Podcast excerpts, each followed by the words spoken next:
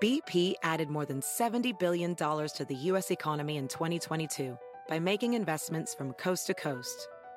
Investments like building charging hubs for fleets of electric buses in California and starting up new infrastructure in the Gulf of Mexico. It's and, not or. See what doing both means for energy nationwide at bp.com slash investing in America. Can you remember a time when you thought someone you disagreed with might actually be right? In the new podcast, You Might Be Right, former Tennessee governors Bill Haslam and Phil Bredesen pose that question to guests like Paul Ryan, Al Gore, and Judy Woodruff. Come for the stories, stay for the substance and expert insights into some of the most challenging issues facing the country, including affordable housing, crime, and education. Listen to You Might Be Right, a new podcast from the Baker School at the University of Tennessee, available wherever you get your podcasts. expresados durante este programa no representan a Univision ni a sus afiliados. Con nosotros el show de Fernando Espuelas, conducido por nuestro experto en política, Fernando Espuelas, aquí en KTNQ 1020 AM.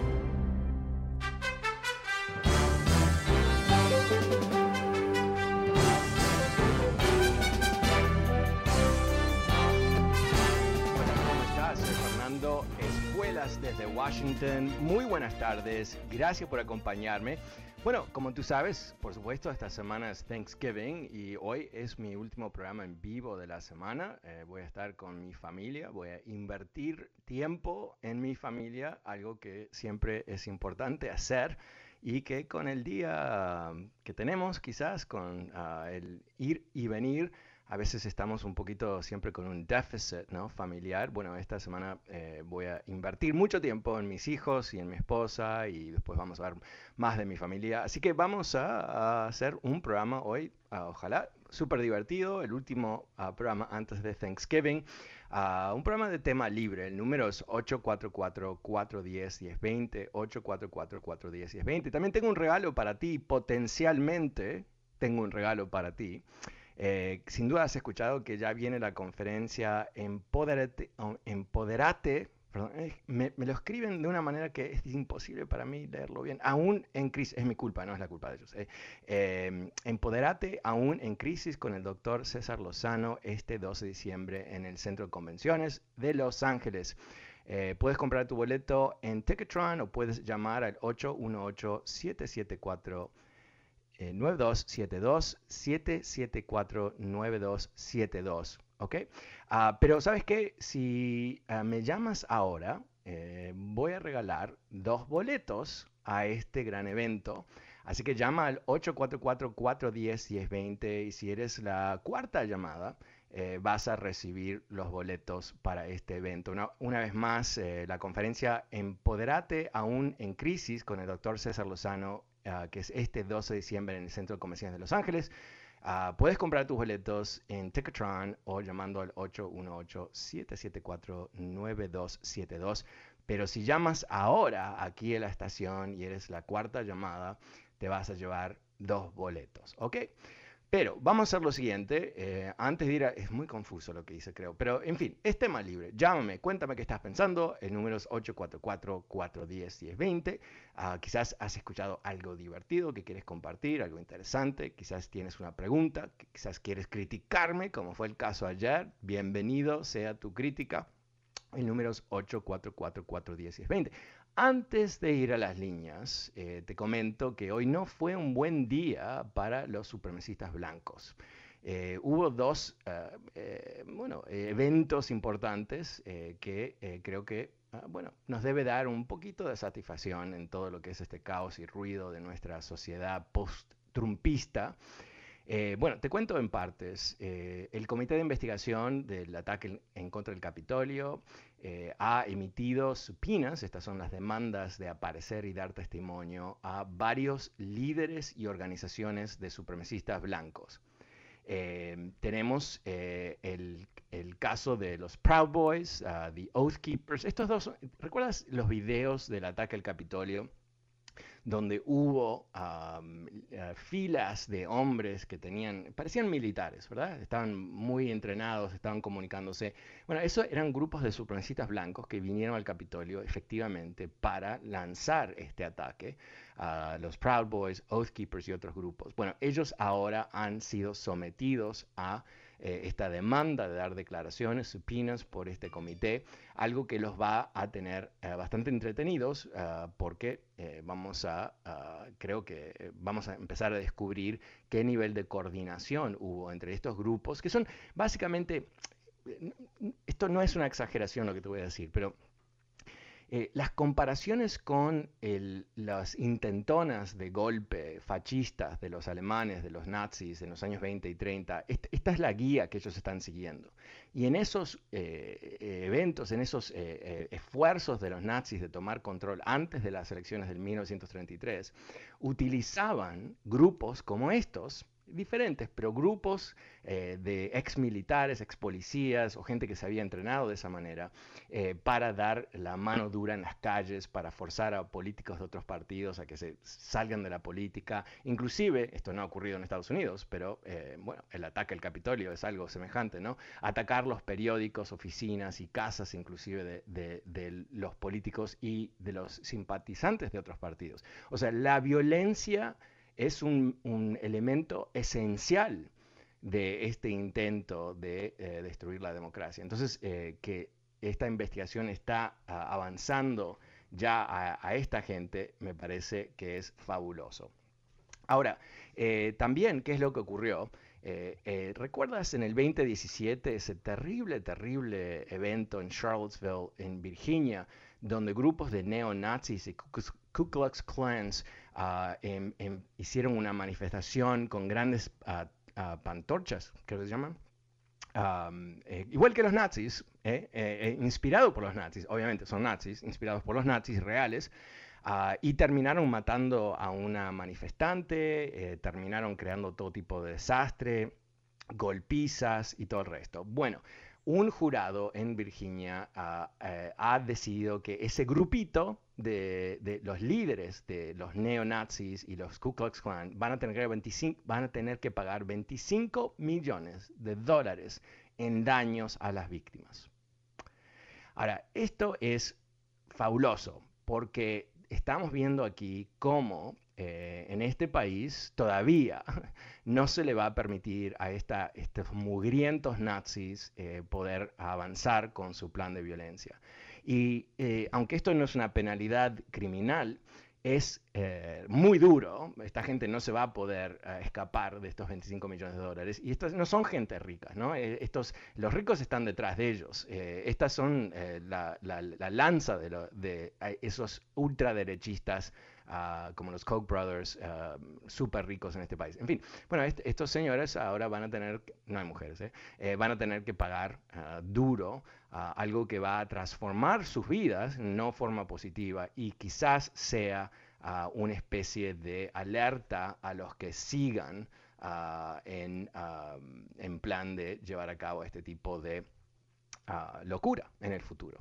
Bueno, eh, pero es tema libre en el programa, el número es 844 410 1020. También quiero comentar que Isabel González de Los Ángeles fue la llamada número 4 y ella se ha ganado dos boletos a Empoderate aún en crisis con el doctor César Lozano, que se va a llevar a cabo esta conferencia el 12 de diciembre en el Centro de Convenciones de Los Ángeles. Puedes comprar tus boletos ya en Ticketron o llamando al 818 774 9272 Felicidades a Isabel González por ganarse los boletos. Pero, ok, ah, vamos a ir a las líneas. Uh, José, si me puedes decir quién sigue em, en las líneas, te, lo agradezco.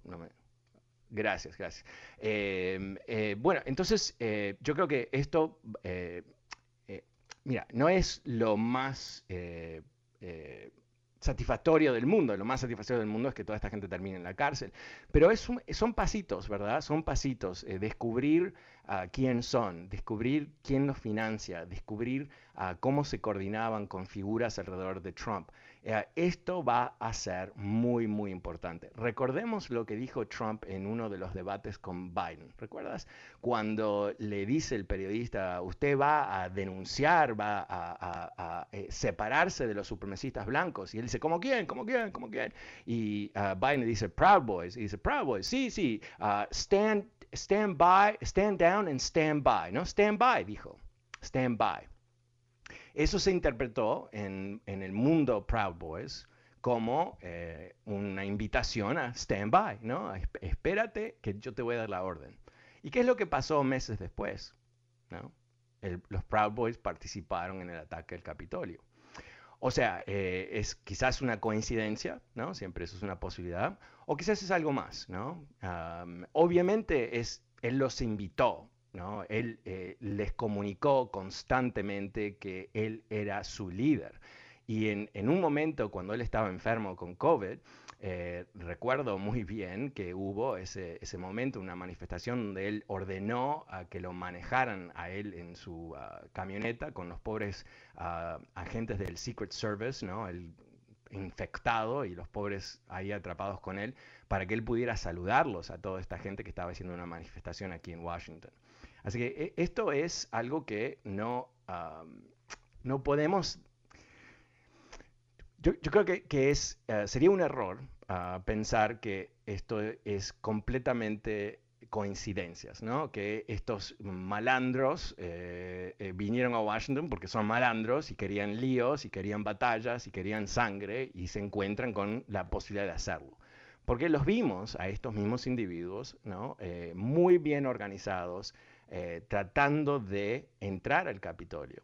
Y muchos de ellos ahora van a, terminar en la cárcel porque son parte de esos 700 individuos que han sido procesados por el Departamento de Justicia eh, por su involucramiento en el ataque.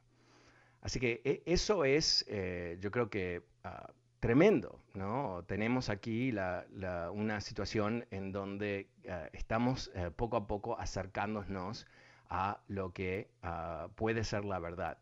Y al mismo tiempo el FBI ha sido clarísimo con todo esto, ¿no? Eh, lo que uh, Chris Ray ha dicho, el, el, director del FBI, es que desde la óptica del FBI, los que atacaron el Capitolio son terroristas domésticos. Y yo creo que cuando el, director de la FBI dice eso, obviamente, ¿qué es lo que está diciendo? Que aquí no se le va a perdonar a muchos, ¿no? Que los que, obviamente la FBI no, no va a determinar quién va a la cárcel o quién no va a la cárcel, sino que eh, va a procesar todas aquellas personas que son responsables y después las cortes van a tener que decidir, obviamente. Pero eso es lo que, tenemos aquí como una, una posibilidad, que estemos en el comienzo uh, de el fin de esta gente, en el sentido de que ah, van a ser procesados, van a ser descubiertos, van a tener que dar sus testimonios ah, y de esa manera eh, vamos a poder entender eh, cuál fue el riesgo real que tuvimos en este país durante eh, todo este increíble lío. Ok, bueno, quería darte esa noticia, a mí me puso un poco contento. Thanksgiving, ¿no? Una buena noticia de Thanksgiving, que todos estos mugrientos terminen en la cárcel. Pero es tema libre en el programa, el número es 844-410-1020. Eh, pasemos con Carolina. Hola Carolina, ¿cómo te va? Buenas tardes. ¿Qué estás pensando tú? Hola, buenas tardes. Buenas, tardes, Fernando. Ah, yo he ido, lo escucho a usted por mucho tiempo ah, y me ha ayudado mucho. Yo no entendía mucho de política y gracias a usted he aprendido. Ah, yo he escuchado mucho que le llaman personas que son de, supuestamente que son demócratas, pero luego resulta que son republicanos. Y usted les ha preguntado que dime una cosa que Donald Trump hizo bien y nunca le han podido decir. Así es. ¿Y se la puedo decir yo? Claro, por supuesto, adelante. Ah, dividió el país, ah, hizo que muchos países se rieran de nosotros y lo hizo muy bien yo pienso que todavía hay más cosas, hizo, hizo lo hizo muy bien. Ok, ya, um, eh, Mira, eh, obviamente entiendo que, que, estás eh, usando ironía, ¿no? Eh, yo, yo creo que... demasiado. Claro, claro. Porque fue una vergüenza. El daño que ha hecho Trump a este país no lo vamos a poder percibir ah, hoy y nos va a tomar mucho tiempo percibirlo porque una de las cosas que él ha hecho, o sea, muchas de las cosas, ¿no? Es dinamitar lo que era la... la, la ah, la confianza de los votantes en este país de que las elecciones funcionaban. Los republicanos por años han jugado este juego de, fraude electoral, ¿no? Y nunca lo han encontrado, o sea, lo buscan, nunca lo encuentran, pero es, es su excusa para todo, ¿no? Es la excusa para tratar de restringir el voto constantemente. Lo que Trump hizo es lo llevó a un, bueno, un estado mucho más eh, eh, preocupante de básicamente convencer a millones y millones de personas que no hay que creerle a las elecciones. Y eso es efectivamente parte de la fórmula mágica de los, ah, de los fascistas, ¿no? Porque lo que quieren hacer es que perdamos la confianza en las instituciones y nos entreguemos al gran hombre. Esta es una historia muy, muy vieja. El que no sabe qué es lo que él está haciendo, eh, ojalá eh, em, lo que te estoy contando pueda abrirte un poco los ojos. Y, eso es lo que eh, realmente preocupa, ¿verdad? Porque no estamos hablando simplemente de Trump como persona o inclusive como candidato, estamos hablando de la destrucción masiva que ha llevado a cabo en la confianza de la ciudadanía en su sistema electoral inclusive, ¿no? Por supuesto, después de que el, el propio Attorney General de Trump, Bill Barr, uh, declara que no hubo fraude electoral. Después que el Departamento de Homeland Security de Donald Trump, manejado por republicanos, declaró que fueron las elecciones más limpias en la historia de Estados Unidos. Inclusive con todo eso, eh, saliendo de su propio gobierno, Trump tiene un don de comunicación y de manipulación que cuando se junta con Fox News y, los otros eh, satélites de la ultraderecha de comunicación terminan distorsionando la percepción de millones de personas y a su vez desestabilizando este país. Un think tank ah, de Europa muy prestigioso eh, calificó a Estados Unidos, lo puso en su lista de eh, democracias en decadencia. Por esto, exactamente por esto. Por el, increíble lío. Eh, eh, recordemos lo que pasó eh, hace tres semanas atrás, parece hace diez años atrás. En el estado de Virginia, un estado demócrata, gana un republicano por 90 mil votos. ¿Qué es lo que hace el demócrata? Dice, perdí las elecciones esa misma noche, felicito al republicano. En New Jersey, la misma onda, excepto que la separación fue mucho más que 90 mil votos. O sea, el republicano pierde por más de 90 mil votos. ¿Qué hace el republicano? No declara que perdió. Estuvo como cuatro días diciendo que, bueno, hay que ver, hay que ver, hay que ver, hasta que finalmente lo presionaron de tal punto, porque es New Jersey, no es, un estado totalmente loco, ah, y finalmente felicitó al gobernador en su reelección. Y ahí tenemos todo lo que podemos entender de esta situación. ¿no? Ese tipo estaba viendo a ver la posibilidad si él podía hacer un juego y, cuestionar lo que es una elección legítima. El demócrata en Virginia ni se le ocurrió, ni se le ocurrió. ¿Por qué? Porque los demócratas, con todas sus imperfecciones, no son radicales, no son leninistas, no son los que quieren derrotar el gobierno de Estados Unidos. Los republicanos, bueno, creo que sabemos cuál es la respuesta. Muchas gracias, Carolina. El número es 844-410-1020, es tema libre hoy en el programa. Vamos con Gregoria. Hola Gregoria, ¿cómo te va? Buenas tardes. Hola, buenas tardes. Bien, gracias. ¿Y tú? Bien, bien, gracias. Ah, estaba hablando para lo de los boletos y me dejaron de la línea. Ah, ok, ya se lo ganó Isabel González, así que lamentablemente no. Pero ¿quieres quedarte en línea? ¿Quieres contarme algo o no? Mm, eh, yo, eh, yo no, la verdad es que... Ok, bueno, te, eh, agradezco la llamada entonces. Lo que un abrazo, feliz Un abrazo, muchas gracias. Gracias por llamar. El número es 844-410-1020. Pasemos con Francisco. Ah, ¿Perdón? Ah, ok. Eh, con Francisco, por favor. Ok, vamos con Isabel, que es la ganadora, creo. Sí, así es, Fernando. Buenas tardes. Buenas tardes, oh, felicidades. ¿Cómo te va? Muchas gracias, muchas gracias. Me da mucho gusto hablar contigo y la verdad es que eres un ejemplo a seguir. aparte que me, que me gané los boletos, yo llamaba también para para pedirle al pueblo salvadoreño que despierte.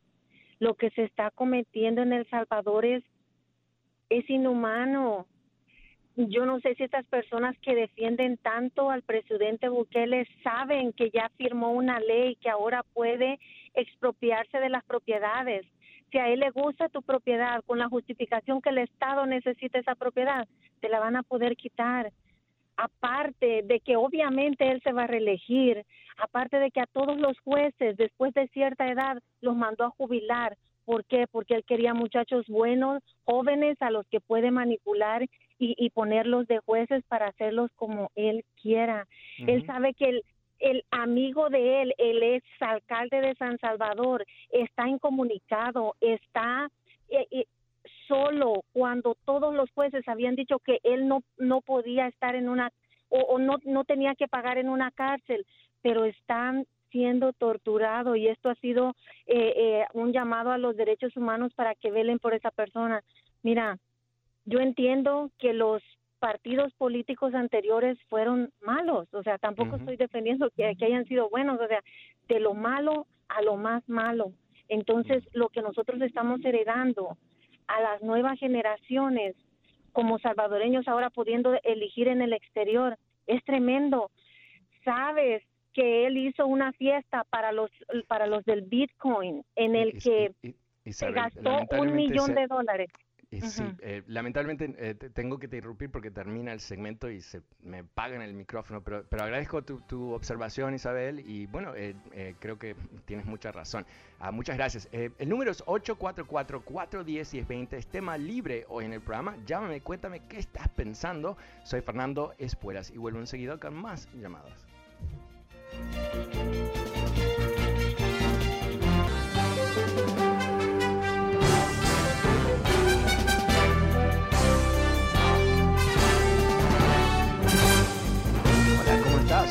Espuelas desde Washington. Muy buenas tardes. Gracias por acompañarme. Es tema libre hoy en el programa 844-410-1020. 844-410-1020.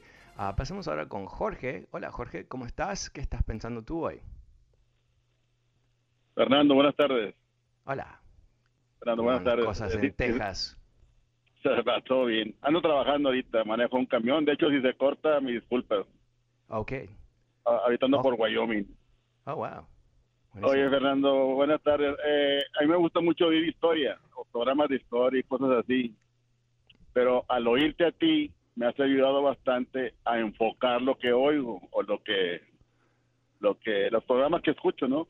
Por ejemplo, cuando hablas de, cuando hablas de, de, Trump, de, Obrador, que este, que se basan en ciertas cosas que ha pasado antes, y me voy yo a buscar lo que he escuchado antes, y eh, muy asombroso lo, la, la, como tú lo dices exactamente es por ejemplo Hitler este yo decía cómo lo siguieron a Hitler por qué le hicieron caso por qué los judíos y todo eso pero ya escuché que la misma gente eh, entregaba a los judíos o sea había un racismo antes pero Hitler lo hizo que votara claro exacto. Entonces entonces hizo que votara y de hecho hasta pues como llevó muy adelante la nación, pues tú sabes mucho más que yo, ¿verdad? Este, todo el mundo lo, seguía y todo eso, y pues pasó lo que pasó. En el caso de Obrador, yo veía a Chávez y también decía lo mismo, ¿cómo es posible que la gente esté con Chávez? ¿Cómo, cómo le hacen caso? Y me puse a investigar los programas y cosas de él, y mucha gente lo sigue. Lo seguía, ¿verdad? Porque murió. Mucha gente lo sigue porque se fue, se fue al populismo que tú mencionabas ayer. Se fue al populismo, y este y es, lo que pasa ahorita aquí con Obrador. Ah, hablando de la plática que de la señora que hizo ahorita, pasó algo ayer parecido con Obrador. Ahora todas las obras que él haga no no va a haber este no va a haber este cómo se dice licitaciones no va a haber nada mm, mm. Él, va si, si tu casa está por un camino y él la quiere él, él te va a quitar la casa los gerentes de construcciones ahora, es muy largo el, el, tema, ¿verdad? Si tiene chance, lo, si tiene chance lo, lo, Pero, pero básicamente tú, eh, para, para, para ver si, si capté lo que tú me dices, que, que, cuando yo hago esas comparaciones que pueden sonar un poco exuberantes, ¿verdad? Hablar de Mussolini y Hitler en contexto de Trump parece absurdo, ¿no? Porque ellos fueron los grandes dictadores que destruyeron millones de vidas. pero tú te has encontrado que en realidad ellos están llevando a cabo muchos pasos que son de, esa, de ese concepto, ¿no? De, esa hoja de ruta. Así es, así es. También estaba viendo, una vez yo vi que, que esta Evita Perón mencionaba a mm. sus descamisados. No sé si mm. sabes tú de esa historia. Mencionaba a sus descamisados. Y yo, ¿cómo que sus descamisados? Ella también era populista, mencionaba, voy a decir una palabra que tú no puedes decir, yo sí la puedo decir, mencionaba a la gente que estaba fregadona ayudaba y, así se ganaba la gente. Como orador también hace lo mismo. Bueno, lo, que, lo que hicieron uh, Evita Perón y Juan Perón eh, es crearon uh, una división en la sociedad argentina que nunca, nunca más se pudo reparar y es la base de la ruina de Argentina desde entonces. Eh, y es trágico porque cuando Perón asume la presidencia, uh, Argentina era el octavo país más grande del mundo en términos del tamaño de su economía, un país que se consideraba rico y avanzado, con una riqueza de, no solamente de, recursos, pero de educación, de científicos, realmente un país muy avanzado. ¿Y cuál es el, concepto de, no quiero reducir, porque hay muchas cosas detrás de Perón, pero una de las cosas elementales es cómo él consigue ese apoyo popular tan ferviente, ¿no? que de alguna manera sigue en sus ideas diciéndole a la gente de, bajos recursos y los trabajadores de Argentina que, habían sido maltratados por la gente con dinero y que básicamente ellos iban a arreglar eso. ¿Y cómo lo arreglaron? Es básicamente tomaron la riqueza, la repartieron, se robaron un, otro tanto, crearon una situación económica no sostenible y eso ha sido la base de la división de la sociedad argentina hasta estos tiempos. Eh, eh, que, ellos habían visto algo real, que las clases trabajadoras en ese país no estaban bien, totalmente correcto. Pero la solución de enfrentar la gente, de quitarle eh, el dinero a los ricos, básicamente creó una situación en donde miles y miles de personas, los más calificados, más talentosos, se fueron de Argentina.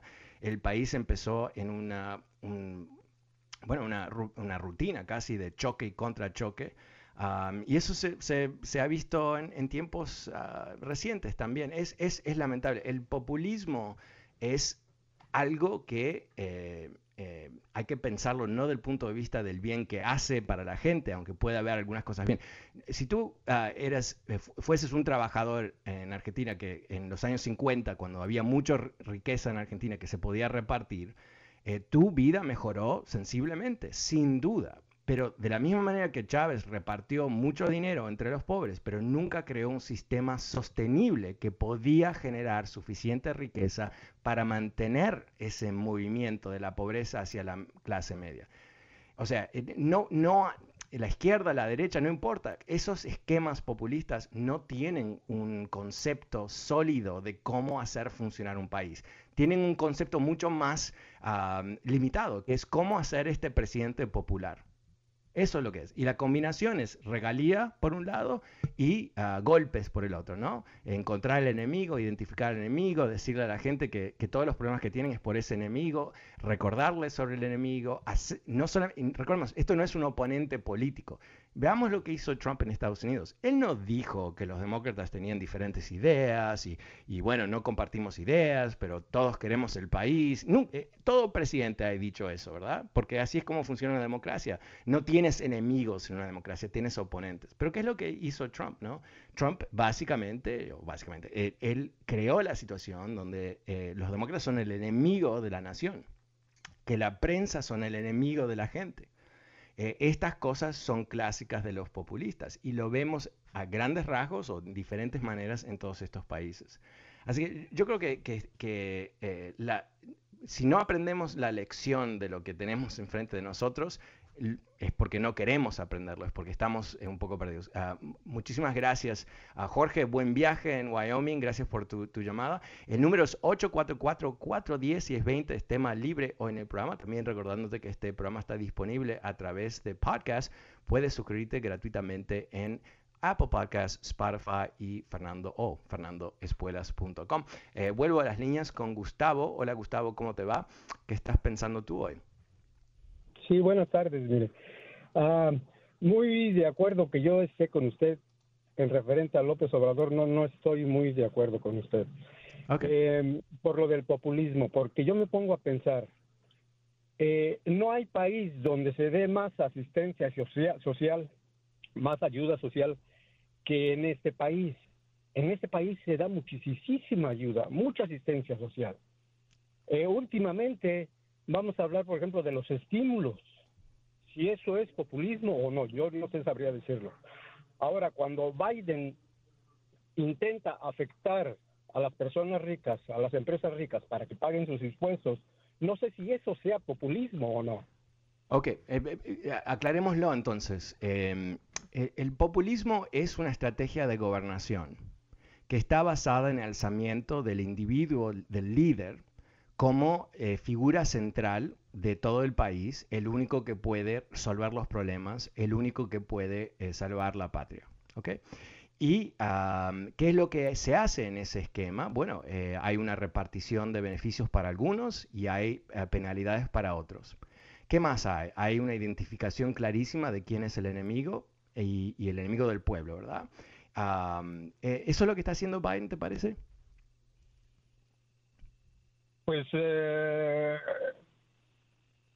por lo que usted dice, que está haciendo López Obrador, es lo mismo que está haciendo Biden aquí. No, ok, ok, vamos a... no, no, es que tú no estás percibiendo las cosas muy bien, creo. Em, eh, los, los planes de estímulos, los rescates, obedecen a qué? ¿A un populismo o una pandemia? Creo que te equivocaste la palabra P. Eh, una pandemia, acá el titular, ah, Breaking News, pandemia, dos años hemos tenido. ¿Qué han hecho gobiernos en todo el mundo? Han repartido dinero a empresas e individuos para que no se hundan las economías. ¿Okay? Eso no es populismo, eso es eh, la intervención de gobiernos de todo tinte a través de todo el mundo para lograr estabilizar las economías durante una crisis. ¿Okay? Eh, Biden no se, no se para todas las mañanas en la Casa Blanca y critica a la prensa. Biden no se para todas las mañanas y critica a los ricos por ser ricos, por ser enemigos, por ser eh, abusadores, por ser ladrones, todo eso, ¿no? él no hace eso. Ah, inclusive ni ataca a los republicanos. Eh, porque yo creo, esto es un error de su parte, pero él, ¿qué es lo que hace? Trata de unificar el país constantemente. Ok. Eh, tú estás haciendo una comparación, entiendo la comparación, eh, creo que los detalles no, no, no, apoyan tu posición. El tema de, de, López Obrador no es reparto dinero puntualmente, es la manera que él maneja el país con un concepto bastante real, ¿verdad? De, real de rey, ¿no? Más que presidente de una república. Vamos a una pequeña pausa, la última de este programa para esta hora. El número es 844-410-1020. Soy Fernando Espuelas, sistema libre y vuelvo enseguida con más de tus llamados.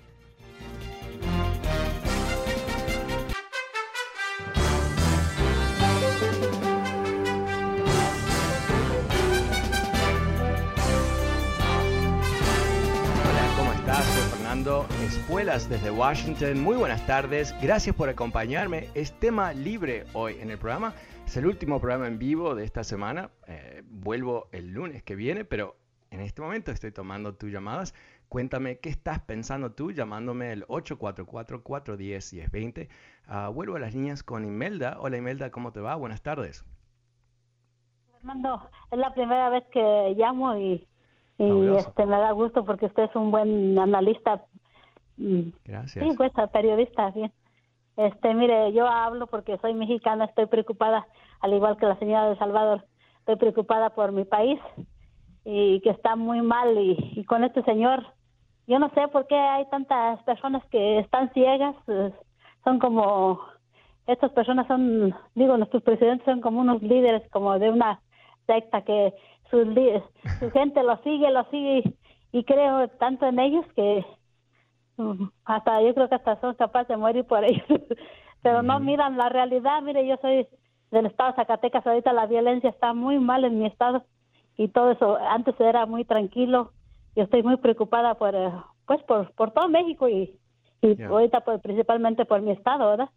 este, yo no sé. Y este hombre nomás se agarra, hable y hable en la mañana y criticando a, los anteriores que yo sé que, que no fueron los mejores. No, no, son altamente criticables, pero él hace tres años que es presidente, ¿no? Eh, llegó el momento de asumir responsabilidad. Sí, no se mira nada de, de, de avance, nada, nomás habla y habla y habla y luego, no, no, a mí no me gustó que, que invitara nada al presidente de Cuba y el Maduro, ay, eh, como, bien que, quiere, quiere que, sí que, así que vote la gente por alguna propuesta que él como no puso a votación que si quería los mexicanos queríamos que fuera esos presidentes allá a México. No eh, nomás hace lo que eh, eh, mira yo creo que, que, México siempre ha hecho eso uh, es parte de su política exterior, es ser amigo de países latinoamericanos que Estados Unidos odia. Creo que es parte de, eh, de otros gobiernos de México han hecho algo semejante, pero pero creo, que te, haría una pregunta a ti. Entonces, ¿cuál, cuál te parece que es la solución para, para México? ¿Tienes alguna idea, algún líder que te gusta mejor? ¿Qué, qué te parece? ¿Cómo pues, sale en México de esta situación? Pues mire, yo yo realmente lo que oigo, este, pues no, no, yo no, no tengo ningún líder porque yo tengo poca conciencia sobre eso, ¿verdad? Porque uno usted sabe, no tiene mucho estudio y eso pero yo ese señor, ese obrador, desde que andaba ahí de candidato y que decía que perdía y juntaba mucha gente, no me gustaba para nada, yo no sé por qué la gente votó, ya sé. Pero yo no tengo ningún líder, así que qué bueno que fuera, que, que saliera por ahí un líder bueno, pero no, es difícil, está difícil, no creo. Muy difícil, muy difícil. bueno, muchas gracias. Ándale, pues. Gracias, Imelda. Gracias por, gracias por compartir tu punto de vista. El número es 844-410-1020. Es tema libre hoy en el programa. Vamos con Benny. Hola, Benny. Buenas tardes. ¿Qué estás pensando tú hoy? Sí, bueno. Hola, Benny. ¿Cómo estás? Bien, bien por aquí, Fernando. Mira, yo pienso que, que es la misma burra, pero revolcada, lo que está pasando con Biden dando dinero te voy a decir por qué. Porque ya es tiempo que la gente empiece a trabajar, ¿eh? Ya es tiempo que empiecen a activarse las familias. Y muchos se están atendiendo a los estímulos y la ayuda de los gobiernos. Por ejemplo, aquí en California, nos engañan, te vamos a dar mil cada mes, te vamos a dar trescientos. Hay gente que solo de eso, de eso vive. Mira, yo no sé si miraste tú una entrevista que le hicieron a una señora de la caravana allí en Arizona hace como dos años y le dijeron, ¿por qué viene para acá? Porque acá dan dinero. Acá dan eh, todo. ok, pero, sabes que esa es una anécdota, ¿no? Eh, eh, seamos, seamos un poco racionales sobre esto, ¿verdad? Ok, cuando se le recortan los impuestos a los ricos, ¿qué, qué es lo que dicen los republicanos? ¿Cuál, ¿Cuál, es, ¿Por qué hacen eso? ¿Qué es lo que te dicen? Que viene en la caravana. no, no, olvídate la caravana. Pongamos la caravana. La caravana es, espera un segundo, la caravana es una manipulación eh, de los medios de la derecha llevados a cabo por Trump pues y todo no el resto. Eso lo oí en, en, la radio que, que tú representas no, yo no represento ninguna radio. Yo solamente. No, no, no, no, discúlpame, discúlpame. Yo no represento a nadie excepto a mí mismo. Si hay otras personas en esta radio que los hay, que tienen otro punto de vista, lo tienen. Eso no, no, es, no es prueba de nada. Eh, te, voy a explicar un poco eh, lo que pienso que quizás eh, tu percepción no es correcta. hace más o menos tres meses atrás, los gobernadores republicanos decidieron exactamente lo que tú has dicho es lo que ellos dijeron. Dijeron, lo que ha pasado aquí es que la gente no quiere trabajar. Porque el gobierno federal, los demócratas, le han dado tanto dinero que esta gente son vagas, básicamente, ¿no? Que es la, típica mentalidad republicana a la gente de bajos recursos, ¿no? Que son vagos y que si pudieran vivir del gobierno, vivirían del gobierno, ¿no? Nosotros somos los únicos buenos, el resto son unos mugrientos. Okay. ¿Qué es lo que pasó? Eh, eh, le recortaron los beneficios en varios estados republicanos. Y la idea iba a ser que eso iba a forzar a la gente a trabajar, ¿no? Porque ahora, sí, ahora se terminó la fiesta. ¿Qué es lo que pasó? ¿Subió el nivel de participación de trabajadores en la economía de esos estados? No, no. De hecho, se mantuvo a básicamente el mismo nivel que en los estados demócratas, donde todavía esos beneficios existían. Dicho de otra manera, los republicanos crearon mucha miseria para gente de bajos recursos y no lograron asustarlos o, lo que sea que estaban tratando de hacer a que la gente salga a trabajar mal pagada, ¿no? Porque eso es también, recordemos que en estados como Mississippi, Missouri y todo eso, el modelo de negocio de esos estados es mal pagar la gente, ¿no? Algo que en California la gente no sabe muy bien, porque hay en California otro tipo de mentalidad, que es que no hay que apretar los trabajadores. Entonces es diferente. Pero el punto es que el punto es que la idea de que ayudar a la gente de bajos recursos en mediados de una crisis es malo para la economía o es malo, es una mentira de los republicanos. Porque ellos, felizmente, ¿qué es lo que hacen? Eh, le recortan los impuestos a los más ricos. ¿Y qué es lo que ellos dicen? ¿No? Bueno, esto va a ayudar a la economía, porque ellos ahora van a invertir más y cuando invierten crean trabajos. Ok, hemos tenido 40 eh, años más o menos desde Reagan, donde los republicanos cuando están en el poder implementan ese tipo de, regalía, ¿no? Regalan dinero a la gente rica de este país. Es efectivamente lo que han hecho. ¿Y qué es lo que pasa? ¿Han invertido más la gente rica? No, no, no funciona así la economía. ¿Dónde, por, qué, ¿Por qué empresas invierten en la economía? Porque hay demanda. ¿De dónde sale la demanda? ¿De la gente rica? No, de la clase media y clase trabajadora. ¿no? Cuando Coca-Cola vende Coca-Cola, ¿quién está comprando el 80% de la Coca-Cola? ¿La gente rica? No, la gente clase media y trabajadores. ¿Qué pasa si la gente de clase media y trabajadores termina ganando más dinero? ¿Qué es lo que hacen? ¿Lo guardan para siempre? No, lo consumen. Y cuando consumen, ¿qué es lo que ocurre? Crece la economía. Esto es lo más básico. Lo sabemos a fondo, se ha estudiado a fondo. Pero tú, que me imagino que no eres una persona rica, me imagino, eh, estás convencido, ¿no? Que aquí estamos rodeados de vagos y que los demócratas regalan dinero y por eso hay vagos, ¿no? Es, un concepto, te han indoctrinado a ti a repetir las mentiras de los republicanos. Y eso le tengo chapó, ¿no? Eh, tengo que aplaudirlos porque es genio eso. Lograr que tú te identifiques con la gente más rica de este país, que no tengo nada en contra de ellos, para nada. Que haya más ricos, que la gente se haga rica, que pueda eh, trabajar muy duro o tener suerte o inclusive heredar dinero y ser ricos. Fabuloso. Pero cada uno tiene que pagar impuestos. Nada más. Ah, tiene que haber un esquema de impuestos. Eh, mucha gente que de altos ingresos en este país no trabaja. Ahora, no, no decimos que son vagos, no decimos que son inservibles. No, no trabajan porque tienen inversiones. Y sobre las inversiones, en particular acciones, pagan la mitad, más o menos 20% de impuestos versus un trabajador que trabaja 40, 40 eh, horas a la semana y paga un 30%, un 35%. Ok, entonces cuando, cuando la gente rica no trabaja y vive de las rentas, de, impuestos muy favorables que trabajadores no tienen, no decimos que son vagos, aplaudimos, the American Dream, look at this, it's great. Perfecto, perfecto. Pero ¿sabes qué? Hay, estamos frente a una situación donde la sociedad es cada vez menos sostenible, menos estable. ¿Por qué?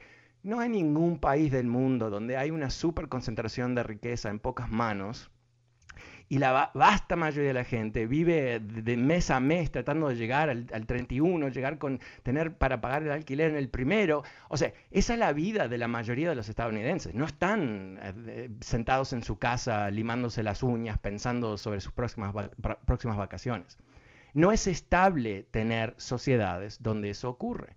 Entonces, es en el interés de los ricos que haya un esquema, un esquema mucho más eh, normal en este país, en donde haya realmente oportunidades para la gente, donde haya más inversión en educación, donde haya más posibilidades para la gente, ¿no? No solamente los ricos, pero para todos.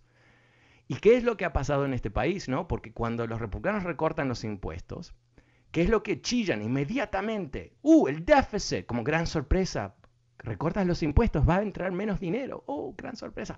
¡Uh, el déficit! Ahora les interesa el déficit. ¿Y qué dicen?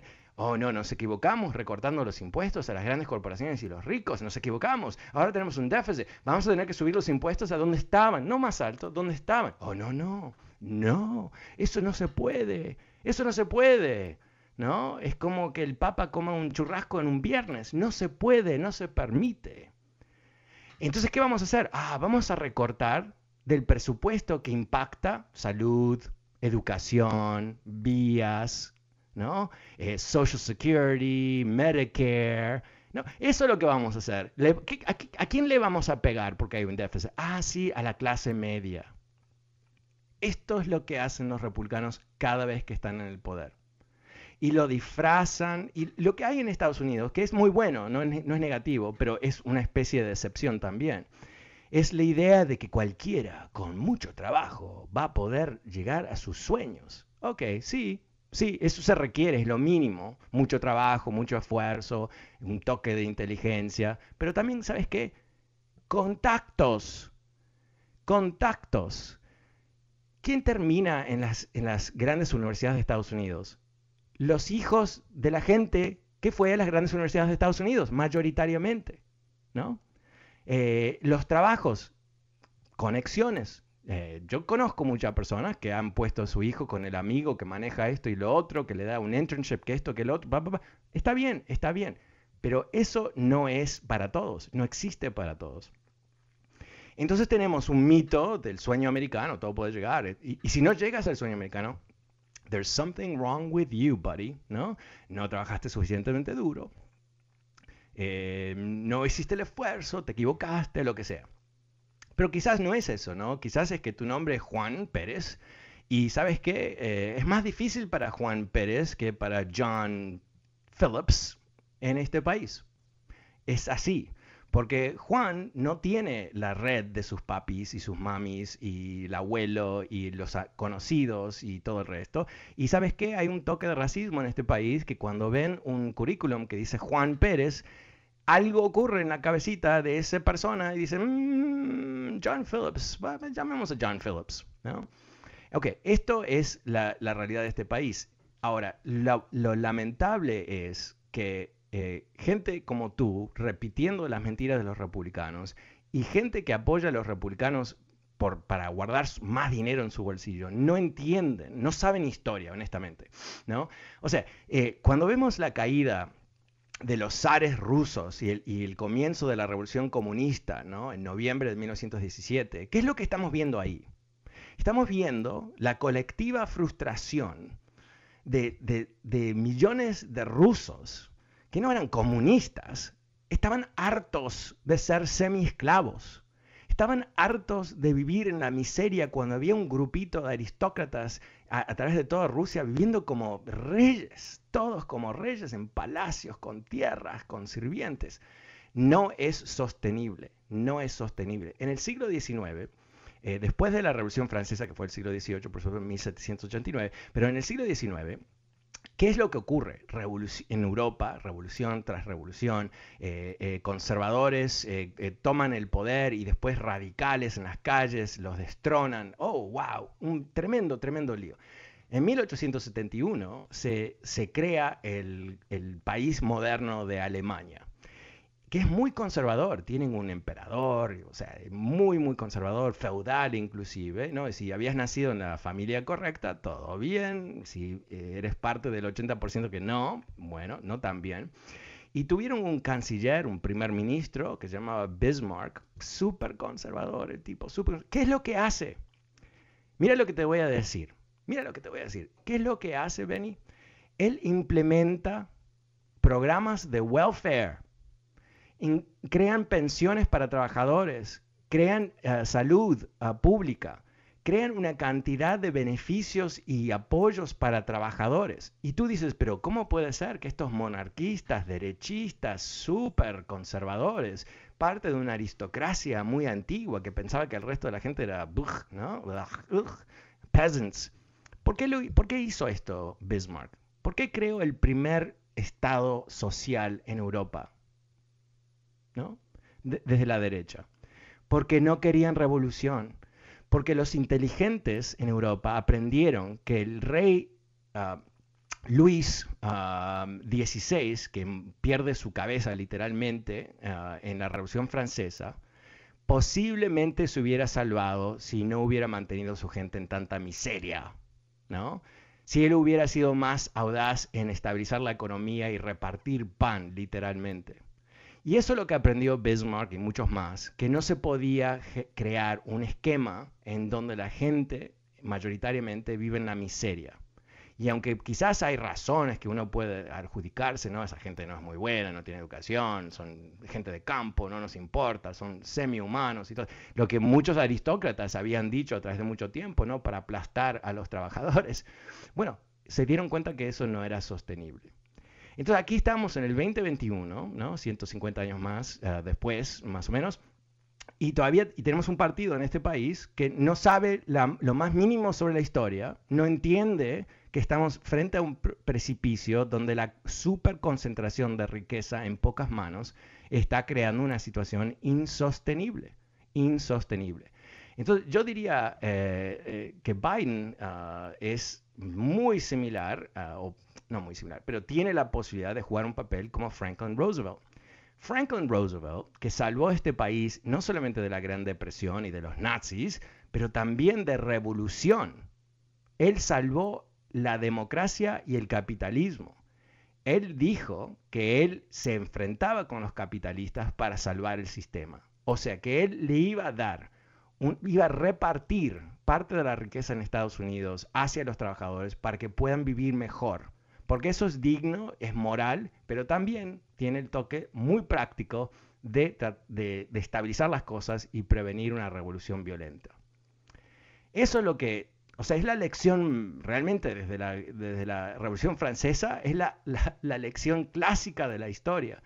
Inclusive los ingleses, todo un movimiento de, filósofos ingleses, John Stuart Mill en particular, que se volvía loco con los conservadores británicos. Decía que ellos eran suicidas, que a través de la superconcentración de la riqueza y disminuir la capacidad del voto de la gente, se había ah, logrado crear la situación perfecta para una revolución en contra de la monarquía inglesa.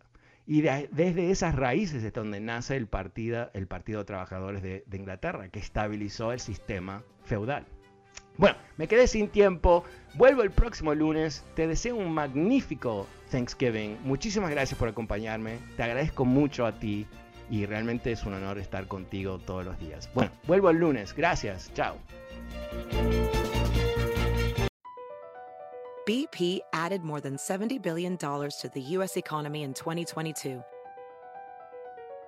Investments like acquiring America's largest biogas producer, Archaea Energy, and starting up new infrastructure in the Gulf of Mexico. It's and, not or. See what doing both means for energy nationwide at bp.com slash investing in America. You might be right. It's simple, but something you almost never hear in politics today, with each side more concerned about scoring political points than solving problems. I'm Bill Haslam, a Republican. And I'm Phil Bredesen, a Democrat. We're former Tennessee governors, and we invite you to listen to our podcast, You Might Be Right. Join us and guests like Al Gore, Paul Ryan, Judy Woodruff, as we take on important issues facing our country. Listen and subscribe to You Might Be Right, a new podcast from the Baker School at the University of Tennessee.